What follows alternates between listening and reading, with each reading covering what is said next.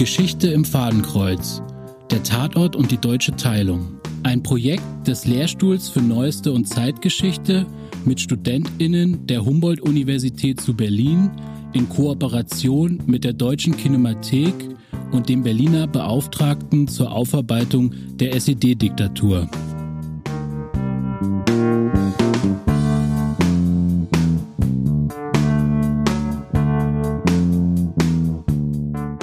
Folge 1 Geschichte im Fadenkreuz.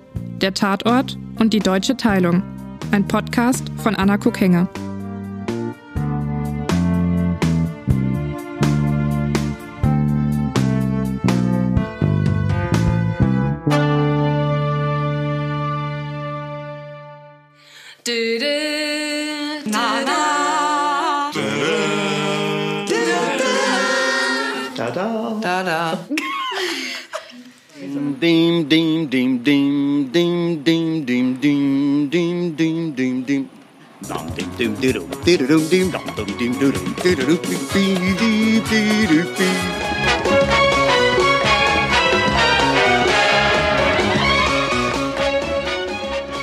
Na, haben Sie es erkannt? Diese Melodie, kombiniert mit den berühmten Bildern von Augen, Beinen, Händen und einem Fadenkreuz vor blauem Hintergrund, dürfte wohl zu einer der bekanntesten des deutschen Fernsehens gehören. Vor 50 Jahren flimmerte das markante Intro zum ersten Mal über die Bildschirme der Bundesrepublik. Ein halbes Jahrhundert schon verspricht der Kultvorspann Verbrecherjagd im Ersten. Was aber macht die Tatortreihe darüber hinaus eigentlich aus? Wie hat sie sich im Laufe der Zeit verändert? Und wie hat sie immer wieder versucht, die Geschichte des geteilten Deutschlands zu erzählen? Diesen und anderen Fragen wollen wir in unserer Podcast-Reihe Geschichte im Fadenkreuz, der Tatort und die deutsche Teilung nachgehen. Wir, das sind Geschichtsstudierende der Humboldt-Universität zu Berlin. Und zur Seite steht Claudia Wick. Sie ist Fernsehwissenschaftlerin und Leiterin der Abteilung Audiovisuelles Erbe Fernsehen an der Deutschen Kinemathek. Eine echte Tatortexpertin also. Mit ihr schauen wir zurück auf die Tatortgeschichte und darauf, wie immer wieder auch die DDR in diesem ursprünglich westdeutschen Format eine Rolle spielte. Nicht nur der Tatort feiert nämlich in diesem Jahr ein großes Jubiläum, auch die deutsche Einheit jährt sich zum 30. Mal. Dieser doppelte Geburtstag ist Grund genug für uns, einen Blick darauf zu werfen, wie die Tatortreihe die deutsche Teilungs- und Einheitsgeschichte in den vergangenen 50 Jahren erzählte, welche Themen sie aufgriff, welche sie aber auch ausließ. Rufen Sie mal ein Taxi nach Leipzig.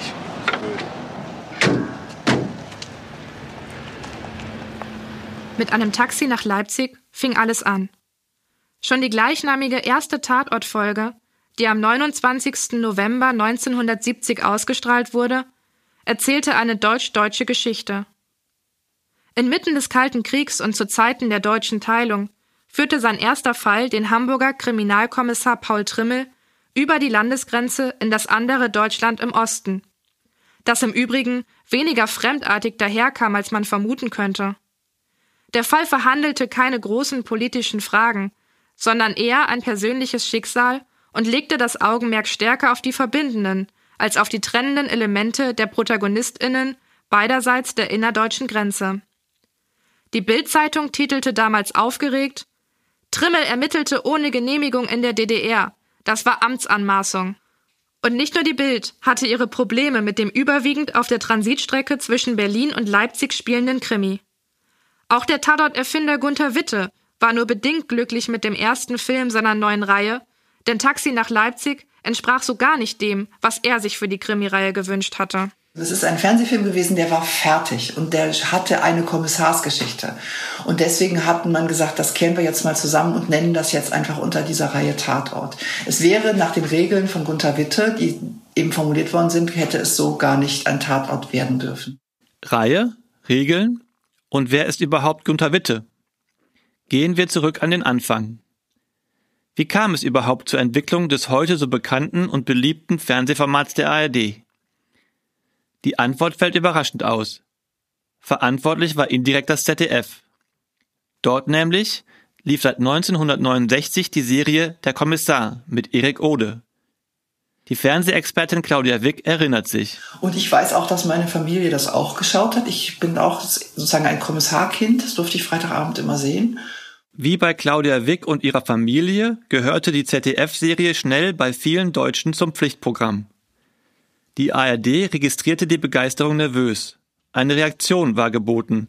Denn immer, wenn im zweiten der Kommissar lief, sanken im ersten die Zuschauerzahlen. Die ARD wollte ein Format vergleichbaren Erfolgs, ihren eigenen Kommissar, der sich aber von jenem im ZDF dennoch erkennbar unterscheiden sollte. Und man wollte erstmal vor allem was dagegen setzen. Und dann ist ja die Frage, was ich, wenn ich das Gleiche mache, dann habe ich äh, keine besonders großes Alleinstellungsmerkmal. Und dann war die Idee eben, äh, dass man eine Länderkette ist und äh, dass deswegen auch aus den Regionen verschiedene Tatorte kommen sollte. Das, was die ARD vom ZDF unterschied, dass sie nicht nur einen Rundfunksitz hatte, sondern Sendeanstalten über das ganze Land verteilt, wollte sie sich zunutze machen. Jede Stadt mit einem Rundfunksitz sollte einen eigenen Ermittler erhalten und die Tatort-Episoden sollten immer auch etwas von den Städten erzählen, in denen sich die unterschiedlichen Kommissare befinden. Das Konzept erarbeitete Gunther Witte, damals Redakteur und Dramaturg beim WDR. Er stellte drei Regeln auf, die die Tatortreihe prägen sollten. Neben dem regionalen Bezug sollte es zweitens die Figur des Ermittlers sein, die im Mittelpunkt der Fälle steht, und drittens sollten die Geschichten in der Wirklichkeit angesiedelt sein. Gemeint war damit, auch wenn das von den Rundfunkverantwortlichen nicht so deutlich formuliert wurde, dass Gesellschaftskritik und gegenwärtig kontrovers diskutierte Themen ihren Platz in den Krimis haben sollten, die in der ARD künftig an Sonntagabenden zu sehen sein würden. Der Zeitgeist sollte aus ihnen sprechen. Das Format wurde schnell zu einem so großen Erfolg, dass es auch jenseits der innerdeutschen Grenze begeistert rezipiert wurde, was dort seinerseits die Entstehung einer weiteren Krimireihe begünstigte. Ein Jahr nach dem Tatort begann der deutsche Fernsehfunk der DDR mit dem Polizeiruf 110. Claudia Wick gibt zu bedenken, dass wiederum der Polizeiruf ja auch entstanden ist, weil die Ost Zuschauer dann plötzlich andauernd Westfernsehen geguckt haben und man dann gesagt hat, das machen wir jetzt auch mit allen anderen Bedingungen, die das hat.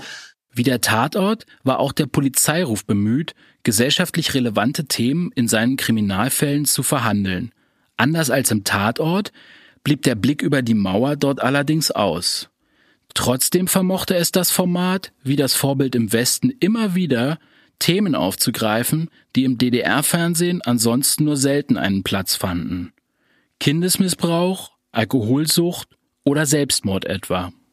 Die DDR-Bürgerinnen hörten trotzdem nie auf, auch den Konkurrenzkrimi aus dem Westen zu schauen, in dem es im Gegensatz zum Polizeiruf immer einen Toten zu beklagen gab und der sich, anders als der Polizeiruf, ständig zu wandeln und zu erneuern schien was dem Format streckenweise auch über Krisen hinweg half. In den 80er Jahren war weder die Taktzahl so hoch für den Tatort, noch hatten alle das Gefühl, sie müssten am Sonntag Tatort gucken. Äh, da hat viel äh, Veränderung hat auch stattgefunden durch Hajo Gies und dann eben den Schimanski-Tatort, der plötzlich so eine Aufregung äh, war. Und dann mussten sich alle zum Tatort verhalten. Die Erneuerung hat sicher eben mit ähm, Schimanski aber nicht nur zu tun, auch die, dass Frauen plötzlich Kommissarin werden konnten, dass Teams aufgetaucht sind, dass man sich so sehr stark in den 90er Jahren auf das sozialkritische Fernsehen gestürzt hat und gesagt hat, wir erzählen eigentlich eine vor allem eine wichtige gesellschaftsrelevante Geschichte und zufälligerweise gibt es da auch eine Leiche.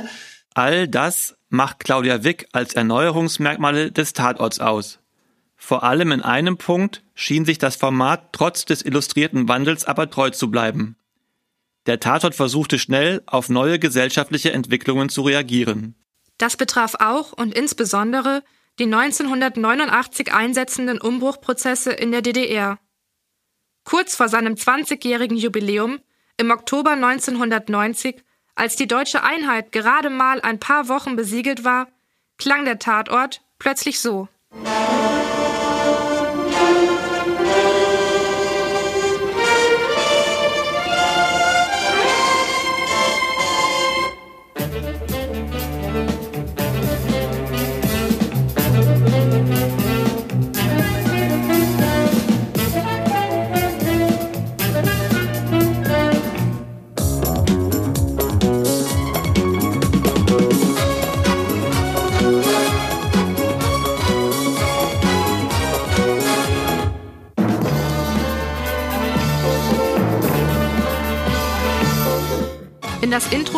Krimireihe montiert wurde das Intro ihres Krimi-Äquivalents aus dem bundesdeutschen Nachbarstaat.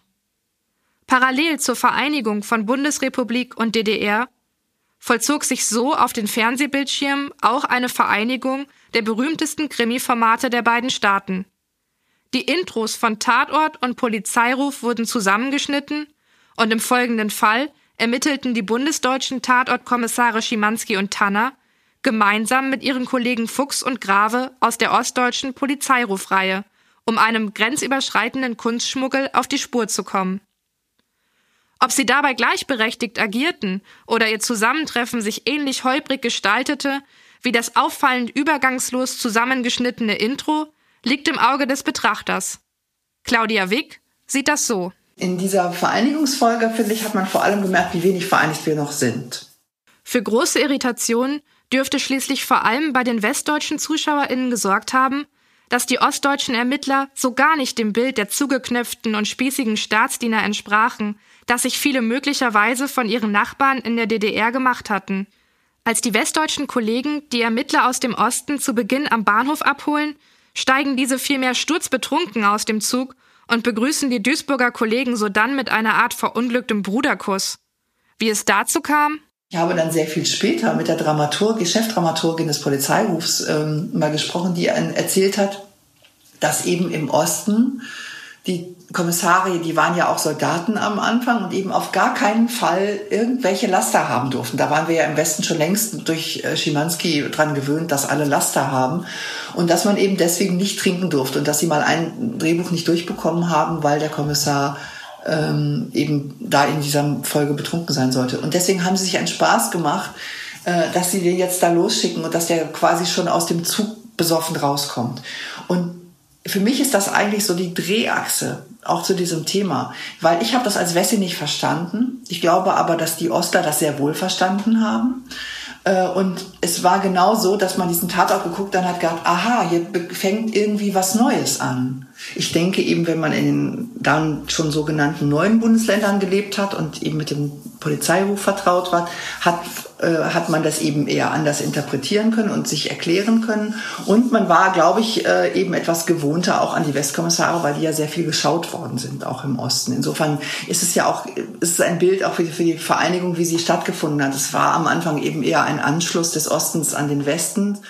Trotz der Übernahme durch die westdeutschen Rundfunkanstalten und des Annäherungsversuchs in Unter Brüdern blieben Tatort und Polizeiruf nach der Wiedervereinigungsepisode eigenständige Formate, die bis heute koexistieren und deren klare Unterscheidung redaktionell intendiert ist. Die erste Unterscheidung, die dann ja gemacht worden ist, und das war eine Annexion, zu sagen, wir haben diesen tollen Tatort, ihr habt diesen Polizeiruf, den müssen wir aber komplett ändern, weil wir jetzt auch gar nicht mehr, wir, wir wollen es jetzt ja auch nicht mehr bei der Stasi vorlegen, die Drehbücher, wir machen es jetzt besser und anders. Und dann hat man erstmal gesagt, ähm, da gibt's doch dieses viele Land.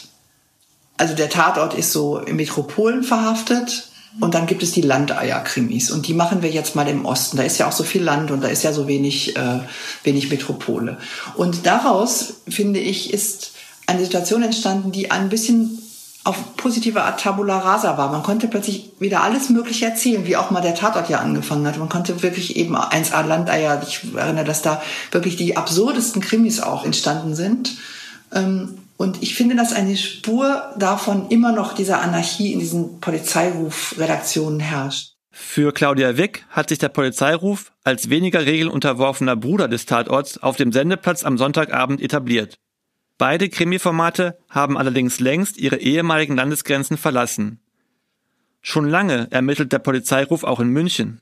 Seit kurzem gibt es zudem Tatorte in Dresden und Weimar. Und obwohl die Mauer vor mehr als 30 Jahren gefallen ist, überschattet die deutsch-deutsche Geschichte noch immer den ein oder anderen Tatortfall. Aber was ist das hier? Detaillierte Pläne für Aktionen gegen Dissidenten, Abhörmaßnahmen, Unterwanderung von Familie und Freunden, behördliche Schikanen, gewaltsame Übergriffe bis hin zu sogenannten nassen Sachen. Das war doch die Stasi-interne Bezeichnung für Mordaufträge, nicht wahr? Die Liste der Vergehen, mit denen der Leipziger Tatortkommissar Kepler in der Episode Nasse Sachen 2011 den Tatverdächtigen Saalfeld konfrontiert, ist lang. Sie macht unmissverständlich deutlich, dass die DDR noch immer im Alltag präsent ist und ihre juristische wie persönliche Aufarbeitung noch längst nicht abgeschlossen ist.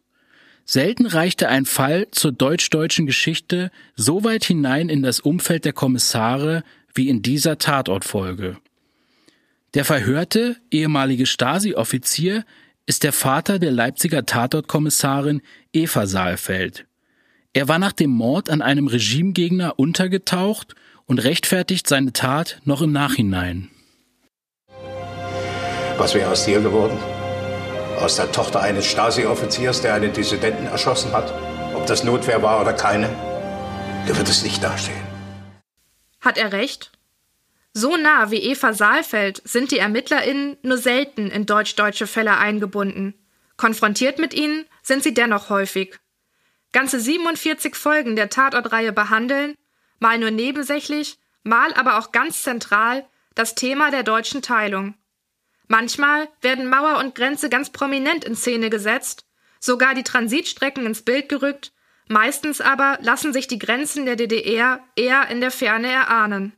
Ist die deutsche Teilung in den 70er und 80er Jahren noch gesellschaftliche Realität, die von den ZuschauerInnen stets mitgedacht wurde?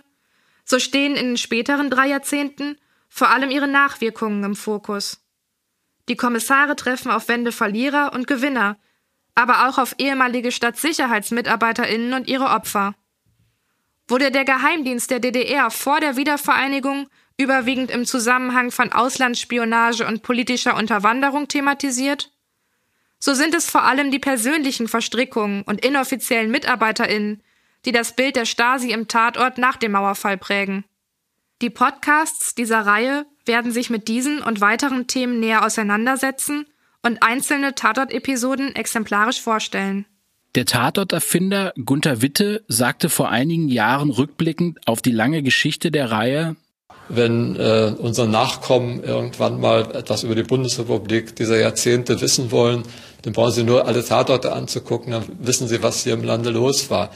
Wissen, was hier im Land los war, das wollen nicht nur wir mit unserem Projekt. Wissen, was im Land los ist, das wollen auch die ZuschauerInnen des Tatorts. Claudia Wick spricht von ihm häufig als dem letzten Lagerfeuer, einem der letzten großen linearen Fernsehereignisse in einer sich immer stärker differenzierenden und auf digitale Streaming-Angebote ausweichenden Mediengesellschaft. Angesichts der rasanten Entwicklung und dem Trend hin zum Fernsehen auf Abruf bleibt die Zukunft der Krimireihe ungewiss. Ich glaube, solange dieses Sonntagabendgefühl mit dem Tatort verbunden wird, viele nennen das ja das Lagerfeuer, solange ist es kein Problem zu sagen, ich brauche ein bisschen mehr Geld, ich brauche noch einen Kran, ich brauche Corinna Harfuch, ich brauche das alles, um dieses Lagerfeuer weiter am Lodern zu lassen. Wie aber lässt sich das sonntagabendliche Lagerfeuer erhalten? Die Marke Tatort ist etabliert. Ihr Intro hat einen hohen Wiedererkennungswert. Ihr Anspruch, gesellschaftliche Entwicklungen einzufangen, ist ungebrochen. Die deutsche Teilungs- und Einheitsgeschichte ist ein Teil davon, lässt sich, so wollen wir zeigen, auch mit dem Tatort erzählen. Um das Lagerfeuer am Lodern zu erhalten, braucht es, so hat die Vergangenheit gezeigt, mehr als bloße Kontinuität, die Abbildung dessen, was ist. Es braucht, so argumentiert nicht nur Claudia Wick, Innovation, eine mutige, ständige Grunderneuerung und die Abbildung auch dessen, was sein könnte. Auch und gerade in heutigen Zeiten kann der Tatort eine gesellschaftliche Funktion übernehmen. Indem er nicht nur reagiert, sondern auch agiert, kann er bleiben, was er ist. Ein sich treues Kultformat die Präsentation, die wir hier im Museum haben, zeigt eben sehr deutlich, dass nur diese ständige Runderneuerung überhaupt zu diesem Kult beigetragen hat. So fasst es auch Claudia Wick. Der von ihr kuratierte Themenschwerpunkt Tatort kann in der Mediathek der Deutschen Kinemathek in Berlin besucht werden. Sämtliche Tatort-Episoden sind dort auch vor Ort einsehbar. Für die freundliche Unterstützung bedanken wir uns beim Bologna Lab und dem Computer- und Medienservice der Humboldt-Universität zu Berlin bei der Deutschen Kinemathek, dem Berliner Beauftragten zur Aufarbeitung der SED-Diktatur, der Bundesstiftung zur Aufarbeitung der SED-Diktatur und bei Anne Teschke.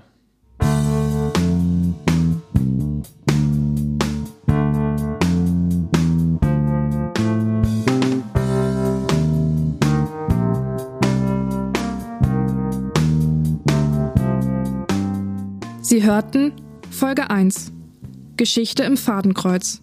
Der Tatort und die deutsche Teilung. Skript Anna Kokenge. SprecherInnen Henrik Bisping, Anna Kokenge und Chris Vogelsänger. Interviewpartnerin Claudia Wick, Deutsche Kinemathek. Produktion Gian Pirotari, Computer- und Medienservice der Humboldt-Universität zu Berlin und Chris Vogelsänger. Schnitt Chris Vogelsänger. Der erste Tatort Taxi nach Leipzig ist eine Produktion des Norddeutschen Rundfunks aus dem Jahr 1970. Regie führte Peter Schulze-Rohr, das Buch schrieben Friedhelm Werremeyer und Peter Schulze-Rohr. Der 235. Tatort unter Brüdern ist eine Koproduktion des Westdeutschen Rundfunks und des Deutschen Fernsehfunks aus dem Jahr 1990. Regie führte Helmut Kretzig, das Buch schrieben Helmut Kretzig und Veit von Fürstenberg. Der 804. Tatort Nasse Sachen ist eine Produktion des Mitteldeutschen Rundfunks aus dem Jahr 2011. Regie führte Johannes Grieser. Das Buch schrieb Andreas Knaub.